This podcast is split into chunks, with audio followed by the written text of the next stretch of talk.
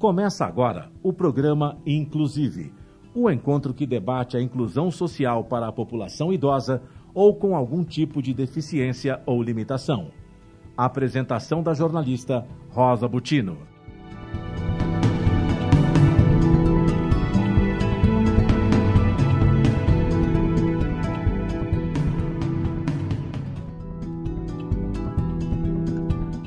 Caros seguidores, caros ouvintes do programa Inclusive, veiculado pela TV Mega Brasil, hoje, após algumas edições que eu vinha falando de outros temas de relevância social, hoje eu vou dedicar a edição para a gente falar da pessoa com deficiência. Fazia um tempinho que eu não falava, e assim, a gente vai a pauta hoje é a educação da pessoa com deficiência na retomada das aulas presenciais. Veja só que pauta é essa.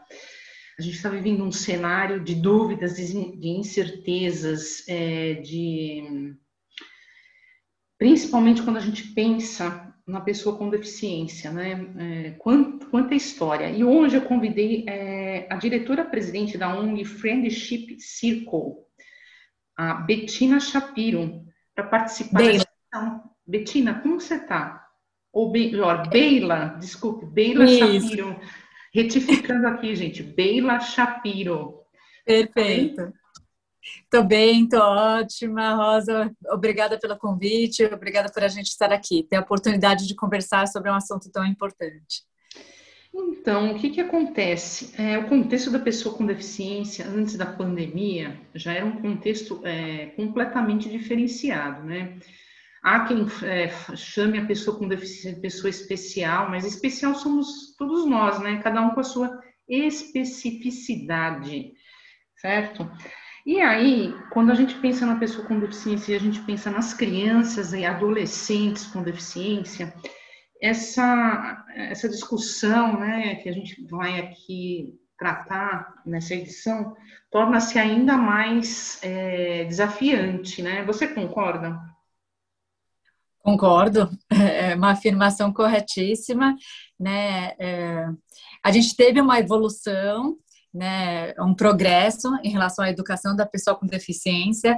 A pandemia, infelizmente, trouxe novos desafios né, para esse público que já estava né, aí num processo desafiador dentro de uma educação inclusiva para todos, mas a pandemia, infelizmente, teve aí um retrocesso de todo esse processo e continua sendo aí todos os dias muito desafiador para crianças e jovens com deficiência.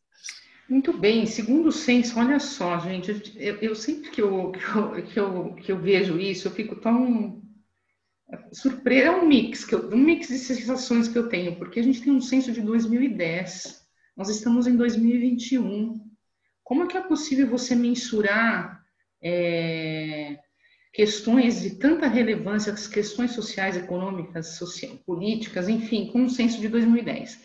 Bem, é, a gente tinha uma, uma, população de 46 milhões de pessoas com deficiência, segundo esse censo. Mas assim, né, Bela, é, com certeza dobrou já, né? É muito... É. é. A gente está em 2021, é, muito a gente anos. saber... É, 11 anos, muita coisa aconteceu nesses últimos 11 anos, né? Os indícios é que realmente o número é bem maior do que aquele em 2010, com certeza. E as dificuldades para a sociedade global geradas pela pandemia, é, principalmente para as pessoas, para os familiares, os, os colegas, né? As pessoas próximas, que até também ajudam a cuidar, é, principalmente das pessoas com deficiências é, um pouco mais é, graves, vamos chamar assim, né? É, como é que ficou tudo isso? Onde que a ONG Friendship Circle entra nesse contexto? Qual que é o papel dessa ONG? Como surgiu essa ONG? Tá. Então, a ONG que eu sou presidente hoje, que eu tive a oportunidade de trazer aqui para o Brasil, ela até tem o um nome em inglês, porque é, a gente faz parte de uma rede internacional, né? Então, a gente manteve o nome original da ONG, que no português seria Círculo de Amigos, né? A ideia da nossa ONG é fazer uma transformação na questão da inclusão né, uma transformação social a partir da convivência de pessoas, de crianças e jovens com deficiência e crianças e jovens sem deficiência. Então, a gente atua muito nessa, nessa ideia do contraturno escolar, né? Após as crianças e jovens saírem dos muros das escolas, a gente percebe que é, essa convivência não acontece de maneira tão natural igual a gente gostaria. E a gente aqui promove espaços de socialização, de convivência, porque a gente entende que esse é um caminho para a inclusão é, maravilhoso e muito efetivo.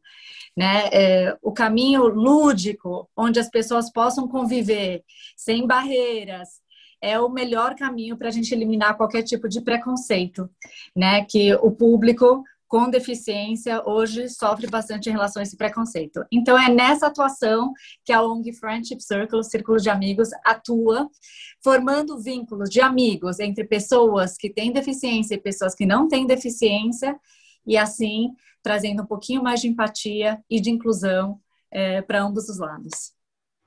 É, é, essa missão é uma missão é, é desafia, desafiante, né? É uma missão ousada, permanente, né? É, a gente gosta muito de missões ousadas, é, até porque a gente acredita que esse é o melhor caminho. Né?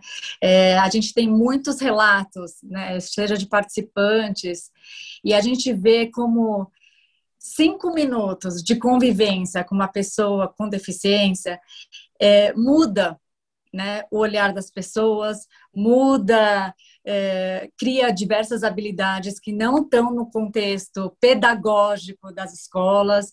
Então, a gente acredita muito nesse caminho para que realmente a inclusão aconteça de verdade. Né? Não seja só uma fala, mas uma vivência. A gente acredita muito nisso. É, sim, você disse aí uma frase, é, deixar de ser uma fala, mas se, se, é, tornar-se uma vivência, né? Antes da pandemia, é, a ONG é, atendia quantas crianças e adolescentes? Você tem alguma é, uma ideia de números assim para passar para a gente? Sim. Ou, Antes da pandemia. isso continua até após a pandemia, acredito que houve mudanças radicais aí. Não, assim, eu acho que a pandemia trouxe diversos desafios, mas aqui dentro da nossa organização foi motivo de muito crescimento, de procura de muitas famílias. É, a gente começou, a gente antes da pandemia, né, tinha um foco mais centrado em São Paulo, até por uma logística de poder proporcionar esses ambientes de convivência. Então, um dos nossos programas principais é o que a gente chama de amigos em casa. Né? As pessoas, as crianças e jovens com deficiência recebem amigos em casa semanalmente é, para brincar, para fazer uma farra, né? para ter esse momento lúdico de poder estar junto, que na grande maioria isso não acontece, né? A gente presencia isso muito, de que dentro da escola é, um pouco disso acontece pela supervisão da escola, pela motivação da escola, mas no momento que essa criança sai da escola e volta para o seu ambiente na sua própria casa, ela não recebe amigos nem na sua casa e nem é convidado. Eu estou generalizando, sim, mas é uma necessidade que a gente é, né, ficou conhece e que atinge muitas pessoas, muitas crianças e jovens com deficiência. E foi aí que a gente criou esse Amigos em Casa, onde que a criança ou jovem com deficiência tem essa oportunidade de receber amigos e eventualmente também ir à casa de amigos. Né? E com a pandemia, a procura para esses momentos de convivência, porque estamos todo mundo né, com, com questões de socialização, estamos tendo que socializar via Zoom, né, para a população em geral está sendo desafiador esse novo esse novo momento de socialização, mas para as pessoas com deficiência que já tinham essa carência e já tinham essa necessidade com a pandemia e com não poder frequentar a escola em muitos momentos, isso fez com que a procura por participar da nossa organização crescesse muito. Então, antes da pandemia, a gente estava atendendo 52 crianças Hoje, a gente já está com quase 70 crianças eh, participantes né, na nossa organização. Eu digo participantes com deficiência. Agora, para cada uma dessas crianças participantes, nós temos jovens sem deficiência participantes e são dois jovens para cada criança participante. Então, seria o dobro deste número de participantes sem deficiência né? Formando então, são 70 hoje com é, 70 adu, é, adolescentes e crianças com deficiência e 140 uh, crianças e adolescentes sem deficiência que interagem através desses amigos em casa, por exemplo. Isso. E aí, com, é, é, qual foi a solução? Esse convívio está sendo remoto, né?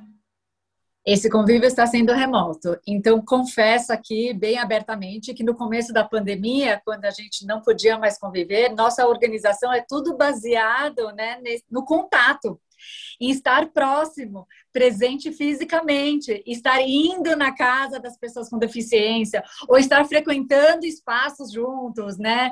É, no tete a tete, no abraço, né? Em tudo isso, e a pandemia rompeu isso bruscamente. No começo, lá atrás, a gente ficou muito preocupado com a continuidade da organização, né? A gente falou, como é que a gente vai fazer agora? E nos surpreendeu, a gente teve que se reinventar igual todo mundo, passamos para o âmbito virtual. E muitas coisas maravilhosas aconteceram nesse âmbito virtual. Então, toda essa questão de logística, de ter que cuidar é, de jovens sem deficiência, que morassem perto do, da criança ou jovem com deficiência, toda essa logística ali desses encontros no âmbito virtual, isso é muito mais fácil da gente realizar. Né? Pode ser no FaceTime, pode ser no WhatsApp, no vídeo do WhatsApp, pode ser no Zoom, pode ser em diversos aplicativos aqui, que a gente nem vai entrar no mérito né, dos aplicativos, não é por isso que eu estou. Mas realmente no âmbito virtual, essa questão da logística ficou muito mais fácil. E assim a gente conseguiu atender muito mais famílias que estavam nos procurando, que queriam participar. Então, a gente hoje, nesse âmbito virtual, ele veio para ficar. Mesmo quando a gente vai voltar no presencial, a gente já, em, dependendo da fase aqui da pandemia que a gente está, a gente já começou a retomada né, das visitas presenciais, com todos os cuidados, mas o virtual vai ficar, porque a gente hoje está com participantes do Brasil todo não somente de São Paulo. E eles estão fazendo no âmbito virtual e estão muitas vezes se relacionando, né, formando vínculos com jovens sem deficiência de São Paulo. Então, é né, maravilhoso. Eu acho que essa tecnologia veio aqui para agregar nesse momento e veio tra trazer para as pessoas com deficiência também uma outra forma de, de, de se vincular, né, de socializar, de formar uma amizade. E para alguns é muito desafiador, né?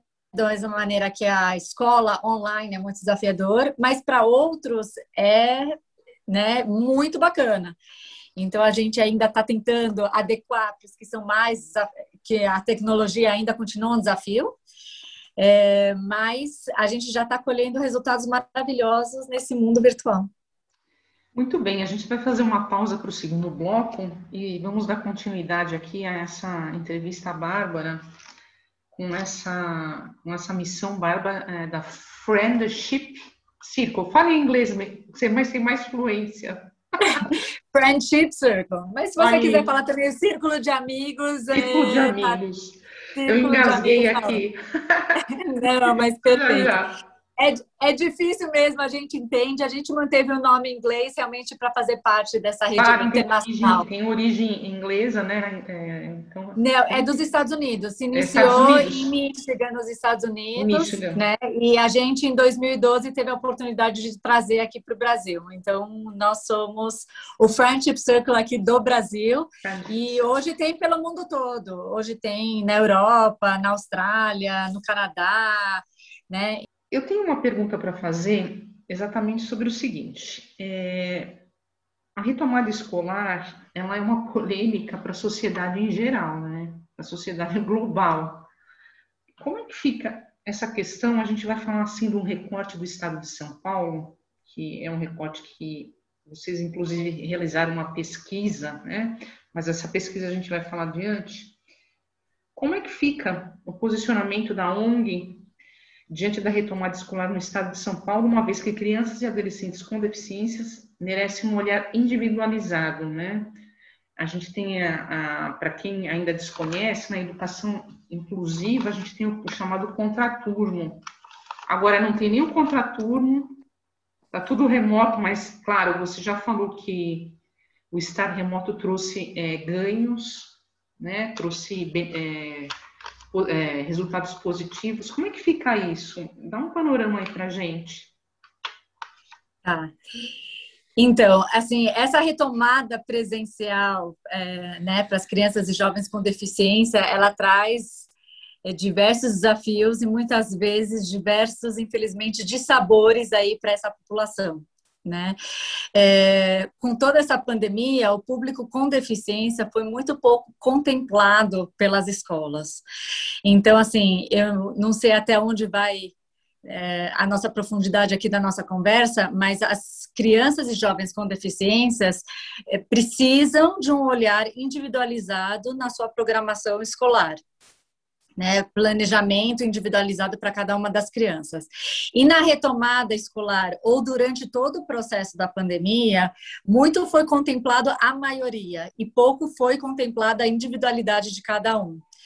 Então, a gente até faz diversos questionamentos, apesar da gente trabalhar muito com contraturno escolar e não necessariamente com a área pedagógica das escolas, mas a gente, com a nossa proximidade das famílias e das crianças com deficiência e acompanhando todo esse momento que as famílias estavam vivendo, é, durante a pandemia e agora na retomada, a gente presenciou muito dessa frustração das famílias de não serem contempladas nessa volta, de ter muito esse olhar é, agora vamos ver a maioria, ou a maioria que tá, precisa ser alfabetizada, e como fica as crianças com deficiência que também precisam ser alfabetizadas, né? Então, é o que a gente pergunta. Será que não é o momento da gente refletir? A nossa sociedade é para todos ou é para uma maioria? Né? Então, eu acho que é um pouquinho desse momento que a gente está vivendo, que a gente precisa crescer com esses desafios e não ter um retrocesso ou um dissabor para o público que tem alguma deficiência. É, sem dúvida, é realmente um desafio é, imenso. É, eu entendo que retrocedeu é, sob esse aspecto, por quê? Porque as escolas fecharam, então, assim, já, já existia aí uma, grandes desafios com relação à educação inclusiva. É, com a pandemia, eles aí triplicaram, quadruplicaram, e assim, é, a gente vai ter que ter todo um resgate, né, com relação a isso. Você concorda? O que que acontece? É, vocês realizaram uma pesquisa de 28 a 31 de março de 2021. Sim. Veja só a importância dessa ONG, a conscientização dessa ONG, eu sempre que vejo uma pesquisa, eu, eu tiro o chapéu, né? Porque a gente precisa realmente mensurar o que está acontecendo para você poder tirar conclusões e seguir adiante, né? Uma pesquisa sempre é uma base. Vocês tiveram uma amostra com 388 pessoas com deficiência. É, essas 38, é, 388 pessoas é, não necessariamente são as, os adultos e ah, os adolescentes e crianças inclui os responsáveis e familiares, é isso? Isso, a gente fez uma pesquisa é, que abrangeu família, familiares de pessoas com deficiência, é, principalmente nessas, na idade é, de atuação da nossa organização, né? Então, pessoas que ainda estão na escola, e a gente atingiu, igual você falou, com essa pesquisa, essa pesquisa foi respondida tanto por pessoas, essas crianças e jovens com deficiência, como também, na grande maioria, pelos familiares das crianças é, com deficiência, sim. Veja só, nessa pesquisa, 40% responderam que não comparecem às aulas remotas, online, né? Outras 24% responderam que apenas algumas vezes e 36% disseram que assistem, assistem integralmente é, são dados positivos ou está no meio do caminho. Acho que eu não preciso nem comentar, né?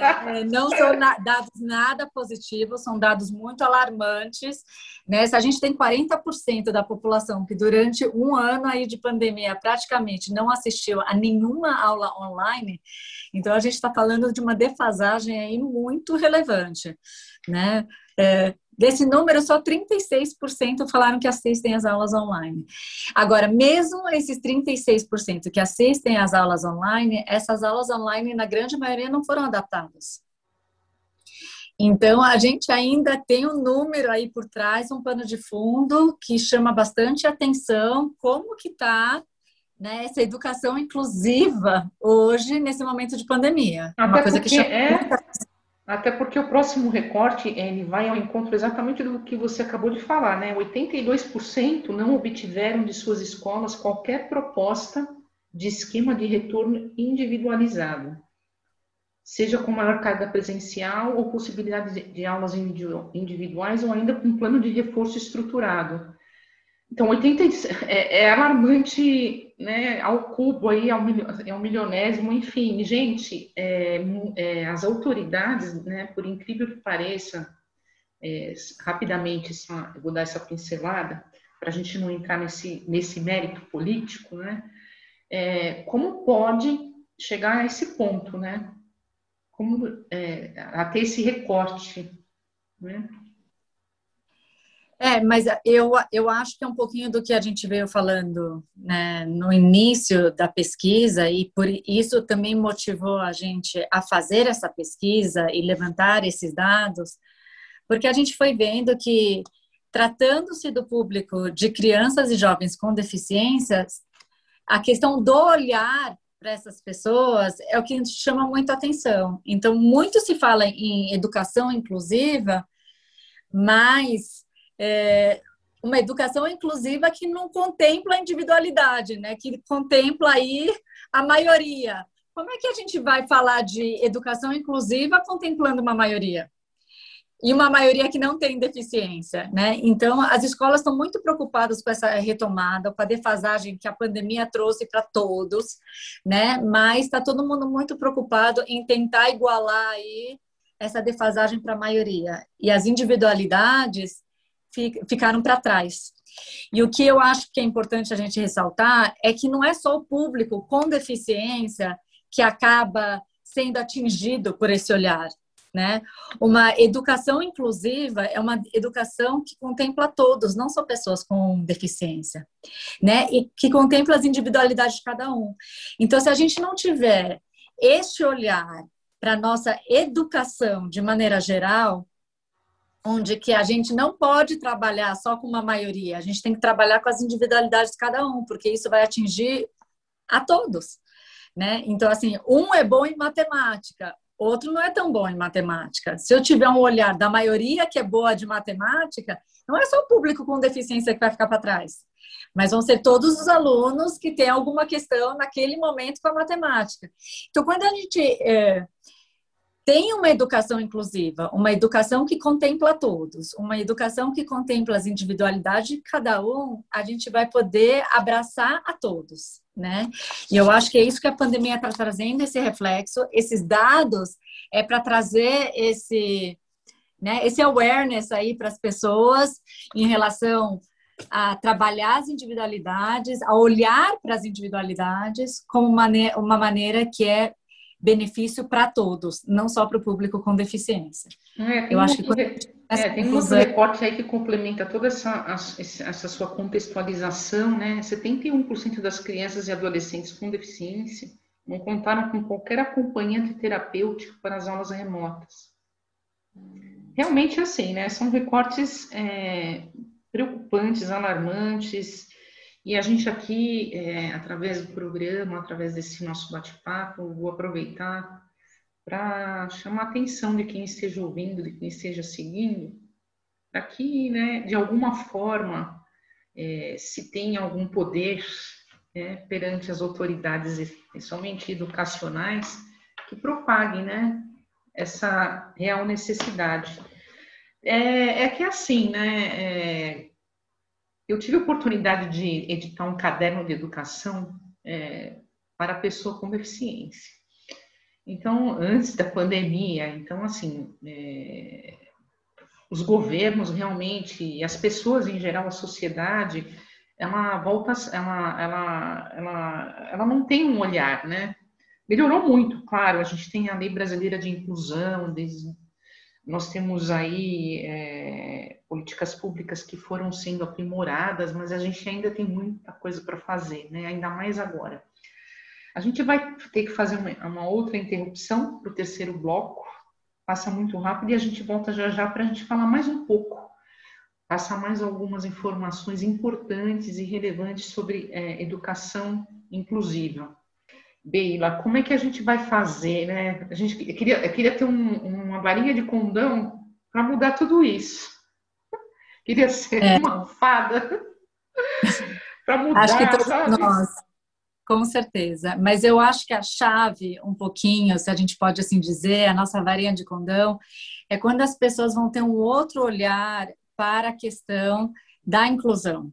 A inclusão não é uma caridade, a inclusão não é um favor que a sociedade presta é, para o público com deficiência ou para a diversidade de maneira geral, a inclusão é uma possibilidade né, de desenvolver diversas habilidades, de ter um contexto mais amplo do que é realmente a gente viver em diversidade.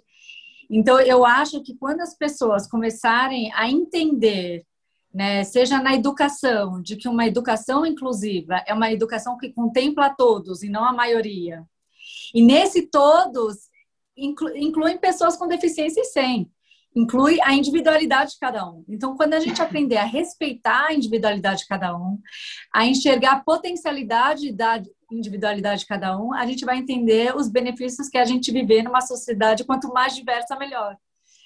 Agora, enquanto a gente tiver esse olhar para a maioria, para um grupo seleto de pessoas que não contempla todos, a gente vai né, ter essas barreiras, seja na área da educação, de que os dados das, da pesquisa é alarmante, de que o público com deficiência não foi contemplado nem durante a pandemia, nem no pós-pandemia, nem em nenhum momento, ou na questão da socialização com as pessoas com deficiência, né? As pessoas ainda não enxergam os benefícios de viver em diversidade, de né, da inclusão. A inclusão não é boa só para as pessoas com deficiência, a educação é boa para as pessoas que não têm deficiência. E quando as pessoas tiverem esse olhar, é quando a gente realmente vai poder avançar, a gente vai ter essa varinha de condão que a gente tanto espera.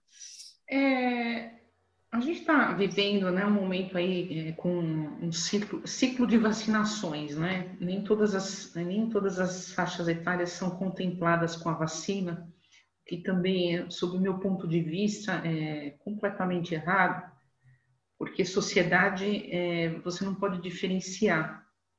Não importa se, com todo respeito, claro, aos idosos, mas não é assim, né? E me chamou a atenção hoje, porque eu acompanho diariamente os noticiários, principalmente os Rádio News, e durante a coletiva do governo do estado, que ele falou que vai ter vacinação para as pessoas com síndrome de Down. Bem, uma dúvida. É, quando a gente pensa em pessoa com deficiência, não são somente pessoas com síndrome de Down. Existe aí um, é, um infinitas é, deficiências. Deficiência. Então, Sim. assim, fiquei, falei assim, puxa, mas é, a que ponto se chega né, num anúncio oficial de você fazer uma segregação até mesmo uh, nessa população. Dentro eu das pessoas. É, eu, eu não sei se você concorda com a minha observação, mas eu fiquei assim, eu fiquei muito surpresa. Então, é um assunto muito polêmico, complicado, né, da gente responder. É. Com certeza, eu, eu parto do, do princípio de que o ideal seria a gente ter vacina para todo mundo. Né? O minuto que a gente aí tem que começar a fazer uma seleção de quem que a vacina é mais importante neste momento, é, a gente perde um pouco do foco, do motivo né, da vacina. E, o, infelizmente, a gente não tem vacina para todo mundo. Né? E aí Nesse que começa a diferença. É, neste momento, a gente não tem. E isso realmente é uma, é uma pena, né? É uma pena, o ideal seria a gente poder ter, a gente tentar nessa retomada mais rapidamente. É, mas o público com síndrome de Down é, apresenta algumas questões alarmantes nesses últimos tempos, né? E eu acho que por isso que eles foram contemplados é, prioritariamente. Eu não estou aqui para julgar se está não, certo sim, ou não, entendo. mas eu acho que esse é foi até muito válido a sua observação pela é, sua experiência. Eu acho que esse é o motivo que hoje saiu né, a questão de que o público com síndrome de Down e algumas outras, algumas outras comorbidades né, de saúde vão ser contemplados primeiro. Mas a gente está aí nessa campanha Vacinas para Todos, né, para todo o público com deficiência, não só para as pessoas com síndrome de Down. Esperamos que isso seja o primeiro passo, as pessoas com síndrome de Down sejam contempladas realmente, mas que não demore muito para o restante do público com deficiência também poderem receber uh, a tão desejada vacina e a gente poder proteger esse público que tem, sim, várias questões. Aí é, a importância dessa vacinação, até pelo trabalho que vocês realizam, porque aí gradativamente aquele convívio, os amigos em casa, ele vai ser retomado. É, pode ser um modelo híbrido, né? Um pouco remoto, um pouco presencial, né? Até porque o que, que acontece? Se existe algo que as crianças e adultos com deficiência são, são, é, são carinhosos, né? Então, para eles é muito importante ter esse presencial, sim, né? Então, é, vacina é sinônimo de é, retomada gradativa e vai colaborar também para que esse trabalho seja é, exitoso, ainda mais exitoso, né? Até que você falou no início da nossa, da nossa entrevista que é, com a pandemia houve é, momentos maravilhosos. Eu queria até que você, de repente, agora aqui para a gente finalizar a entrevista, você mencionasse um momento desse maravilhoso no ambiente virtual, que você tem a lembrança, para a gente mostrar é, esse importante trabalho da ONG. No âmbito virtual é um pouquinho mais difícil da gente conseguir descrever o que, é esse momento de ter a possibilidade de socializar. O que eu posso trazer aqui para a nossa conversa é que o nosso planejamento, a nossa estrutura original é igual que a gente comentou no começo dessa nossa conversa, seria uma criança ou jovem com deficiência e dois amigos jovens participantes sem deficiência. Agora, deu tão certo que muitas dessas das crianças, elas têm diversos encontros na mesma semana. Então elas não, não querem só ter dois amigos, entendeu? Então, na segunda liga dois, na quarta liga outros dois. Elas foram ampliando o seu círculo de amigos, né? Tem, tem gente que fala todos os dias. Quando era no presencial, era uma hora semanal presencial, né, é, na casa dessa, dessa criança. Agora tem gente que fala cinco minutos todo dia, tem gente que fala uma hora todo dia, né? É, e é muito bacana. E eles fazem TikTok juntos, eles fazem muitas brincadeiras online, muito bacana. Então, é, tá sendo muito prazeroso a gente poder assistir, que mesmo durante a pandemia, né, no âmbito virtual, sim, dá para a gente se relacionar.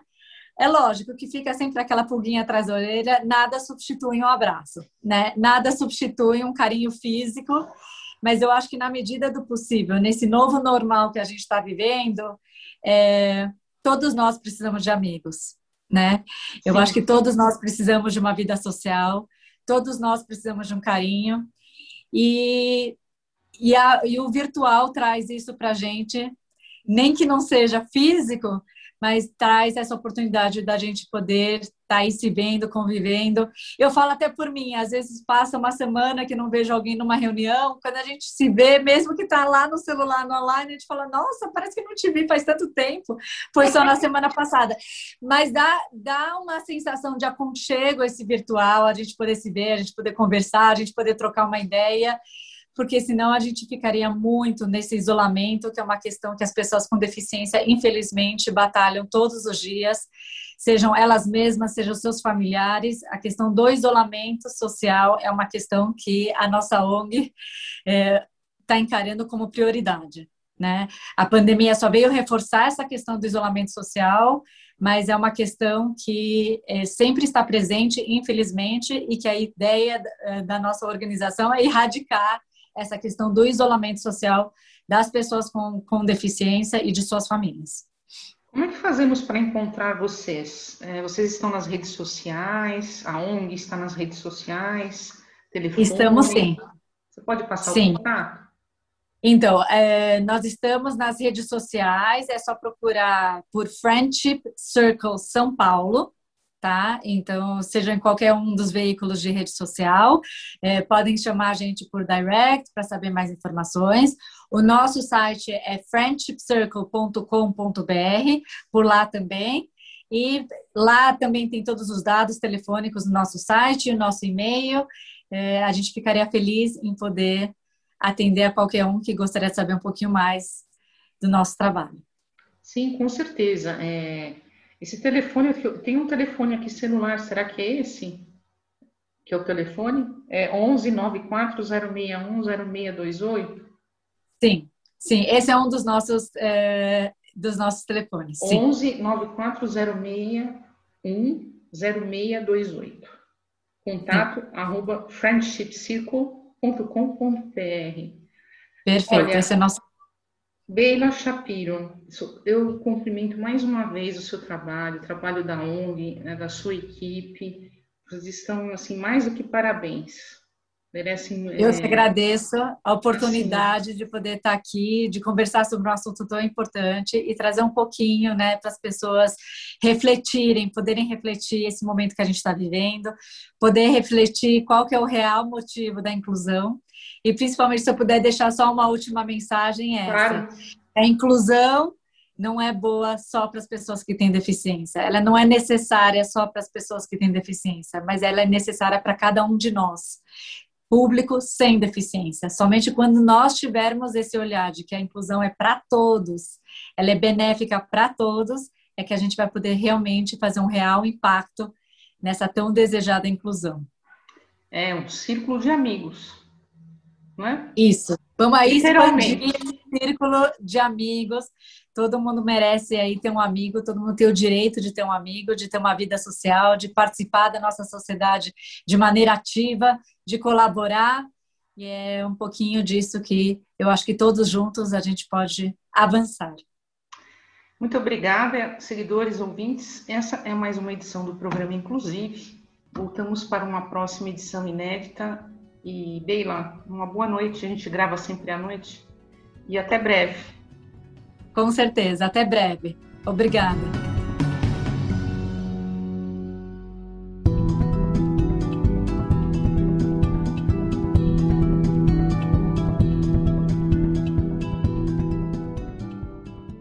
Termina aqui o programa Inclusive o encontro que debate a inclusão social para a população idosa ou com algum tipo de deficiência ou limitação.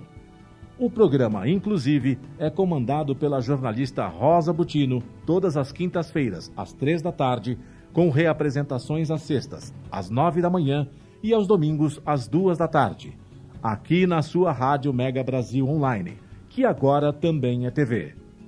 Acompanhe o programa, inclusive, também em imagens no nosso canal no YouTube.